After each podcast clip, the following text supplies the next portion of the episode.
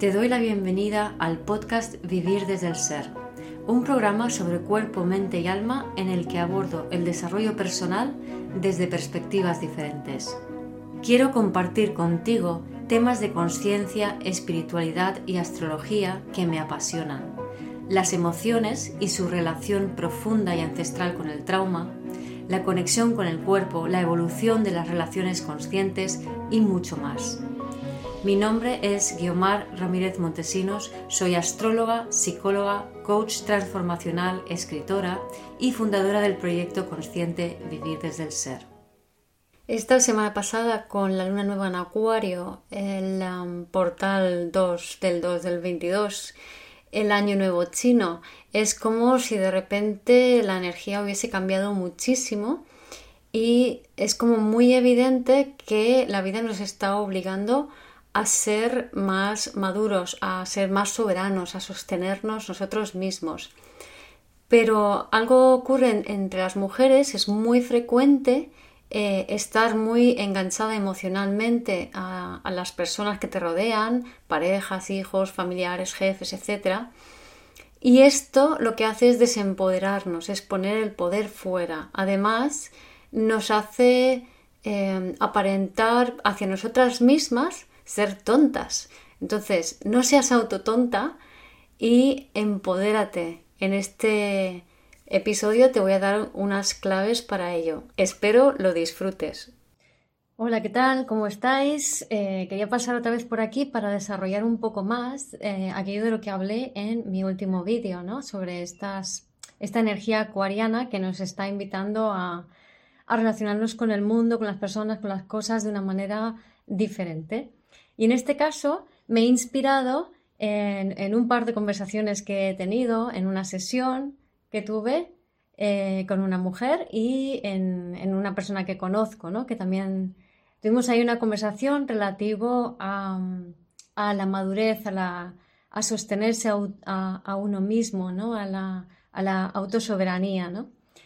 Y bueno, em, lo he titulado eh, No te hagas la autotonta porque em, quiero hablaros de una dinámica que he visto muchísimo, que es muy, muy frecuente y sobre todo entre mujeres, por eso lo he llamado autotonta. Eh, a través, en esta dinámica lo que ocurre es que eh, las mujeres se desempoderan en favor, por ejemplo, de sus maridos o de otras personas, jefe, lo que sea, pero sobre todo em, muy frecuentemente con, hombres, ¿no? con maridos. Y eh, no solo que se desempoderan, sino que además, mm, entregando el poder a ellos, sino que además eh, terminan creyendo que son tontas, que son incapaces de hacer cosas por sí mismas, ¿no? De tanto que recurren a ellos, ¿no? Esto evita muchas veces que, que una mujer pues sea independiente ya sea dentro de su propia relación de pareja o matrimonio, o se independice de esa relación de pareja cuando ya no funciona, ¿no? ya no, no se sostiene muy bien. ¿no? Y mm, bueno, eh, quería hablar de unos puntitos que me han parecido súper interesantes en, este sentido. ¿no? Entonces, en, en primer lugar, es muy típico que las mujeres, las madres, estén pendientes de los demás, ¿no? Están pendientes de su marido, están pendientes de sus hijos. ¿Qué pasa cuando estamos pendientes de los demás? empezando de cuando los niños son bebés, por ejemplo, ¿no? Si tú estás pendiente de tu niño, la manera en que lo estamos, o sea, mi atención está volcada sobre mi niño o mi hijo, hija, que ya son mayores, o mi pareja. O sea, toda mi atención está puesta en esa persona. Eso quiere decir que yo no estoy en mi cuerpo, que yo estoy en el cuerpo del otro. Y eso quiere decir que el sistema nervioso que regula el vínculo es el otro, no el tuyo. ¿Vale? Como podéis comprender, esto es una carga para tu pareja y es una carga tremenda para un hijo. Y si ya estamos hablando de bebés, y esto lo veo muchísimo, y sobre todo en personas que con sus mejores intenciones hacen una crianza, o sea, su intención es hacer una crianza consciente, veo muchísimo que están totalmente pendientes del bebé de tal manera que según el bebé se mueve, se mueven ellos, ¿no? Entonces, observad desde dónde estáis atendiendo a, vuestros bebés, a vuestros hijos, a vuestras parejas, ¿vale? A vuestra, a vuestra familia o a quien sea, ¿no? ¿Desde dónde? Desde es en función del otro yo respondo, porque si es en función del otro yo respondo, lo que significa es que el sistema nervioso que regula el intercambio, el vínculo, la relación, es el otro y lo estás cargando. Y no solo eso, sino que cuando cargas al sistema nervioso del otro, además tú te estás desempoderando. ¿Se entiende? ¿Qué quiero decir con cargar el sistema nervioso? Mira, los seres humanos por naturaleza eh, nos corregulamos. Entonces, cuando un bebé es chiquitín, no, es maduro, su sistema nervioso no ha madurado, tarda pues, hasta los cuatro años más o menos y luego de cuatro a siete hay otro periodo de maduración, o sea que estamos mucho tiempo eh, madurando ese sistema nervioso. Entonces, los bebés no se pueden regular a sí mismos y necesitan reclutar literalmente el sistema nervioso de sus madres o de la persona que les cuida para encontrar esa, esa, esa regulación del suyo, se llama corregulación, em, y se hace a través del nervio vago frontal, que es lo que nos permite mirarnos a los ojos, ver la cara, el rostro, o sea, este contacto visual y la conexión física es lo que nos ayuda a corregularnos. Entonces, eh, nosotros en general no estamos muy bien criados estamos todos un poco bastante traumatizados y eso quiere decir que de, bebés no fuimos muy bien corregulados, con lo cual no sabemos regularnos a nosotros mismos y de esa manera no entramos en vínculos de manera sana, sino que tenemos la tendencia a buscar el sistema nervioso del otro para corregularme, para regularme yo, ¿no? Y lo dicho, si estamos hablando de un bebé, es tremendo. Si estamos hablando de, un hijo, pues es una carga y de una pareja igual, ¿no? Y es tremendamente desempoderador. Entonces, esto de estar atendiendo, ay, ¿estás bien, cariño? A ver, no lo digo, lo digo así un poco exagerado, ¿no? Pero también sé que este tipo de dinámicas, que en inglés se llama people pleaser, que es la persona que intenta mm, agradar al otro, muchas veces viene de, de que, bueno, pues de pequeña no, no, te, no te atendieron. Entonces, al final, en vez de regularte tú, buscas la regulación con el otro, ¿no? A través del otro. Y mm, nada, lo dicho, o sea, este, esta manera de, vincularnos en la, en la, que estamos, por la cual estamos muy, muy pendientes de los demás, eh, que, que, necesitas, que puede para ti, tú estás bien, ay, no quiero que sufras, no quiero que te sientas mal. O sea, el no permitir el, que una persona eh, se sienta triste, se sienta mal, llore, sufra, para que tú no te disregules, em, no es sano. Haces un flaco favor a la otra persona. Y lo dicho, este tipo de exigencias, ya sé que no se hacen a propósito, pero cargan, cargan mucho al otro y desempoderan a uno mismo, ¿no? Y esto también me lleva un poco al tema de, o sea, que está muy relacionado, por ejemplo, y que veo mucho también en muchas mujeres, eh, un desempoderamiento que tiene que ver con no saber hacer las cosas, ¿no? Entonces, debido a esta falta de corregulación cuando uno es bebé, tiene la tendencia a buscar la regulación en el otro, una de las consecuencias es que eh, terminas no aprendiendo a hacer las cosas tú mismo, ¿no? Entonces me encuentro muchas veces que las mujeres dentro de una relación de pareja tienen la tendencia a no saber hacer, pues no sé encender un fuego, em, no sé hacer los temas del banco, o yo no entiendo de internet, eso lo hace mi hijo, y así un montón de cosas.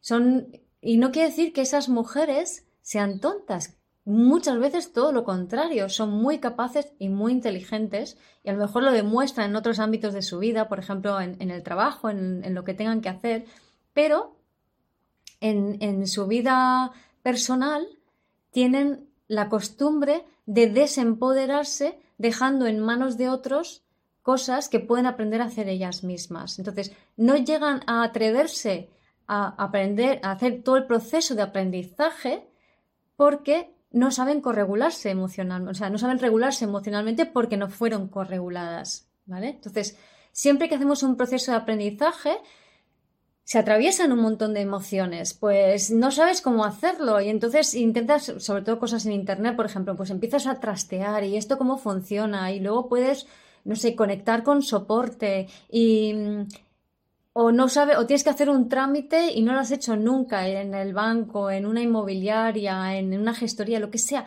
y no lo has hecho nunca y te viene enorme. A todos nos cuesta, ¿no? Entonces es como, ah, no puedo con esta sensación, cariño, házmelo tú ¿Vale? Entonces, imaginaros luego los hijos que tenéis y la intolerancia frustración que van a tener, ¿no? Porque no saben sostener la emotividad que implica un, un, proceso de aprendizaje. Entonces, todo proceso de aprendizaje requiere paciencia, requiere tiempo, requiere esfuerzo, requiere intentarlo, requiere mm, errarlo, hacerlo mal, volver a intentarlo, aprenderlo y necesitamos atravesar estas situaciones y las emociones, a veces intensas, a veces frustrantes, a veces agobiantes, que em, implica hacer un proceso así, ¿no? Porque si no lo hacemos, entregamos nuestro poder a otra persona, a nuestra pareja, a nuestro jefe, a nuestros hijos, a nuestros bebés, nuestros bebés por lo que ya he dicho antes, ¿no? Así que en esta época acuariana que hemos empezado, que nos, nos invita realmente a, empoderarnos, a madurar, de lo que se trata es empezar a aprender a hacer las cosas que creías que no podías tú sola. Me, una, una, persona que conozco me decía, eh, tenía que hacer un darse de alta en algo y le pedían eh, un, un justificante de la dirección, de su dirección física. Entonces tenía que presentar un recibo del banco donde aparezca pues, su nombre, la cuenta del banco y el domicilio en el que habita y se dio cuenta de que no había nada a su nombre, todo estaba a nombre de su marido. dices, mmm, interesante, ¿no? ¿Qué pasa aquí, no? O sea, si, si si no somos capaces de hacer ninguno de estos trámites, porque hasta ahora todo en, el patriarcado era, vale, ella cocina y él hace los trámites y trabaja y es responsable de estas cosas. Entonces los hombres no, saben no sabían cocinar, no sabían cuidar de los hijos y las mujeres no sabían hacer todo lo demás. Eso se está desdibujando conforme el patriarcado se va desintegrando y va cayendo. Y ahora lo que toca es hacerlo totalmente diferente, ¿no? Ahora lo que toca es que todos sepamos hacer un poco de todo. Entonces, eh, invito aquí en este caso a las mujeres a hacerse más responsables, más autosuficientes, a haz esos trámites, haz esos ese esfuerzo, ¿no? Que le vas a hacer un favor, te vas a hacer un favor a ti porque te vas a empoderar vas a hacer un favor a tu marido porque le vas a aliviar de la carga de tener que hacerlo, al igual que eh, vas a permitir que él colabore contigo, porque en cuanto cuando estamos muy polarizados, la mujer empieza, por ejemplo, a cargar con yo es que hago todo de los hijos, yo es que me encargo de la casa, él no hace nada, pero claro, lo que no te das cuenta es que al otro lo estás cargando de hacer todo lo demás que no estás haciendo tú, ¿no? Entonces, ¿quién, quién quién cambia las persianas o arregla las persianas, quién cambia eh, las bombillas, quién arregla, quién cuelga un cuadro. No sé, por ejemplo, ¿no? ¿Quién se va al banco a hacer los trámites? ¿Quién toma las decisiones financieras?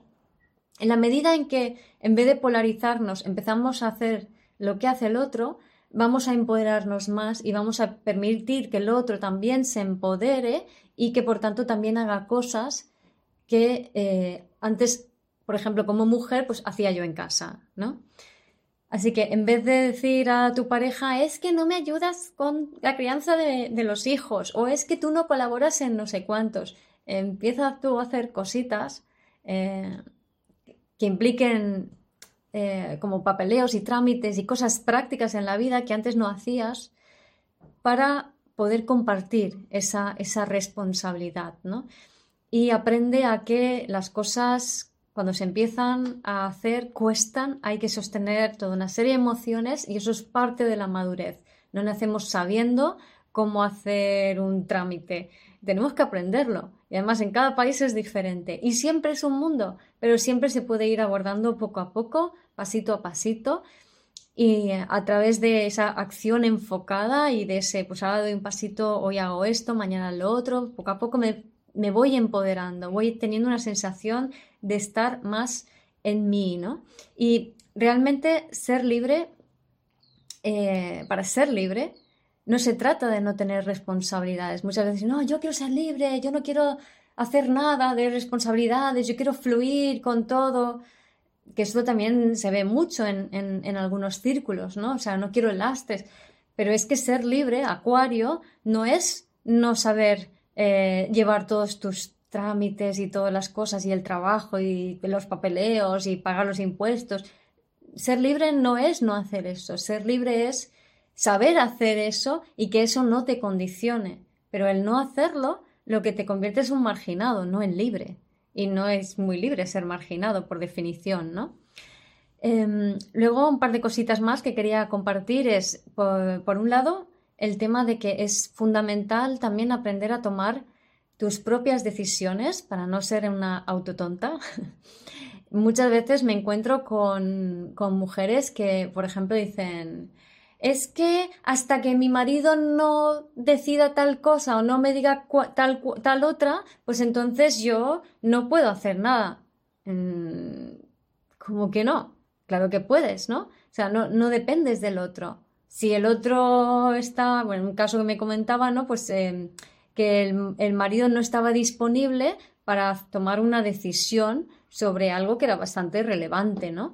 Y en todo lo contrario, si no está, que no esté. Esta es una oportunidad que tú tienes para poder realizar todos esos trámites y tomar esas decisiones por tu propia cuenta sin que él esté allí, ¿no? Luego ya cuando él venga le dices, mira, esto es lo que hay, esto es lo que he hecho y eso te empodera, ¿no? Entonces, aprender a tomar tus propias decisiones, no, no, porque es que depende de... Eh, otro ejemplo, ¿no? Em, no sé si tengo que eh, una persona que estaba organizando algo, no sé si tengo que eh, reservar aquí o reservar allá, porque si depende de lo que diga esta persona o de si somos tantos o de lo que pase, no, toma una decisión. O sea, toma una decisión, tú toma la decisión y a lo mejor tienes que decir, y toma la decisión porque creo que esto es lo mejor, pero no es que depende de tal, porque muchas veces lo que pasa eh, cuando, eso nos, cuando eso ocurre es que nos quedamos siempre con como emocionalmente enganchados con las personas de las cuales hemos decidido depender, ¿no? Eh, otro caso es una, una, amiga que hablaba de, uff, los WhatsApps, demasiados WhatsApps, me estoy agobiando, tengo que contestar tantos, ¿no? Y entonces el tema es que eh, luego cuando digo, bueno, vamos a sentarnos y vamos a ver cómo lo haces, ¿no? Y me senté con ella y claro, eh, era todo como, tengo que contestar, ya, pero es que a este no le puedo contestar hasta que no me diga la otra persona lo que quiere y entonces eh, lo tengo ahí pendiente y eso se queda en mi mente. Claro, pero ahí viene toda una, em, como eso viene de esa necesidad de codepender, de estar siempre pendiente de alguien, que es muy de las mujeres, ¿no? Como que siempre hay alguien pendiente de mí y yo siempre estoy pendiente de alguien. Y con esa mentalidad nos vamos al WhatsApp o hacemos gestiones o cualquier otra cosa y claro, es como mm, tirar tentáculos a todos esos sitios, pues al final acabas ahí espatarrado como un pulpo, ¿no? De, con, con mil, mil, mil frentes abiertos y enganchados a cada uno. Eso no es madurez. Es, eh, y claro, eso te impide luego, solo hay ocho tentáculos, o sea, entonces no, es como que no puedes ir a más, ¿no? Te, impide tu propio progreso y hace que te, te limites, te reduzcas en tu espacio, en tu ámbito, en lo que haces y no tomes plena responsabilidad de tu vida porque crees que ser responsable es estar pegoteado a todo como un pulpo. Y eso no es ser responsable. El estar pegoteado a todo es no saber regularte, es no saber, em, sí, atravesar emociones que hay que atravesar cuando uno toma una decisión. Por ejemplo, si yo tomo una decisión, voy a ser firme con esa decisión. Y a lo mejor a alguien no le gusta. en general va a ir bien, pero habrá quien no le guste. Pues, oye, asume que no puedes agradarle a todo el mundo, ¿no? Las mujeres tenemos como, como esa creencia de que somos las guardianas de la armonía absoluta en, en el entorno. Qué chorrada, si eso no existe, ¿no? Yo no conozco ningún entorno con armonía absoluta, ¿no? Y tampoco lo quisiera siendo honestos. En fin, y mm, más cositas. O sea, todas estas cosas nos desempoderan y desempoderarnos nos hacen autotontas. ¿Por qué? Porque no saldremos al mundo para hacer lo que tenemos que hacer y lo que podemos hacer, porque no nos atrevemos. Entonces, más atreverse, menos pensar en los demás, menos tentáculos, más pues vas probando y si alguien le sienta mal, pues oye, le sienta mal y ya está. Y por último, una cosita muy curiosa, muy interesante que en, esta conversación, en esta sesión que tuve, que me inspiró un poco toda, esta, este vídeo, ¿no? Y desde aquí saludo a esta persona que sabe quién es. Em, que el tema del merecimiento, ¿no? Entonces, esta persona me comentaba, eh, es que yo, claro, siento que, que no, que no soy suficiente, que no soy guapa, que nadie se va a interesar en mí, ¿no? Una, una situación en la que, pues una, una, persona que ha dejado su relación de pareja, ¿no? Nadie, va nadie me va a querer, yo es que, y entonces aquí es donde cogemos una etiqueta muy popular, ¿no? Que está flotando por ahí por el éter colectivo, y decimos así como esos egregores que van por ahí flotando, oh, etiqueta, esta de merecimiento, no me merezco. Eso significa que yo no me merezco, ¿no? Si, si yo creo que yo no puedo y tal, y luego digo, mm, merecer o no merecer, porque era un poco la, conversación que teníamos, ¿no? De que ella quería eh, sentirse merecedora, ¿no? Porque es lo que está de moda, el, el, sentirse no merecedora o sentirse merecedora, que es igual, o sea, es lo mismo. Para mí es exactamente lo mismo. ¿Por qué? Porque ambos están igual de desempoderados. O sea, el creerte que, ah, yo quiero sentir que, que me merezco, eh, quiero sentir que me merezco ser abundante, que me merezco ser, em, ser, yo qué sé, eh, ser amada, ¿no? Mm, eso quiere decir que viene de fuera. eso quiere decir que tú no lo tienes. Si te, si te, lo tienes que merecer, si es que si te lo mereces, es que te lo tienen que dar. Porque es un mérito. Y el mérito es como que te, ah, me lo merezco, pues te otorgo por gracia divina, otra persona, no tú, aquello que por fin tú mereces, ¿no?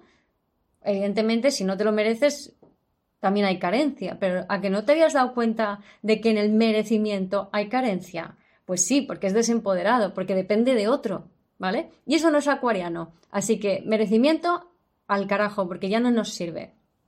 Entonces, ¿qué hacemos? Muy sencillo. El tema es yo soy, yo soy abundante. Yo soy amor. Yo soy plenitud. Y ya está. Así que dejemos de ser autotontas y empoderémonos, ¿vale? Hasta luego. Gracias por escuchar este episodio del podcast de Vivir desde el Ser. Si te gustó el contenido y los temas que hemos abordado, dale a me gusta, suscríbete a mi canal, comparte este episodio con quien crees que lo pueda necesitar y te invito a visitar mi web vivirdesdeelser.com y a seguirme en las redes.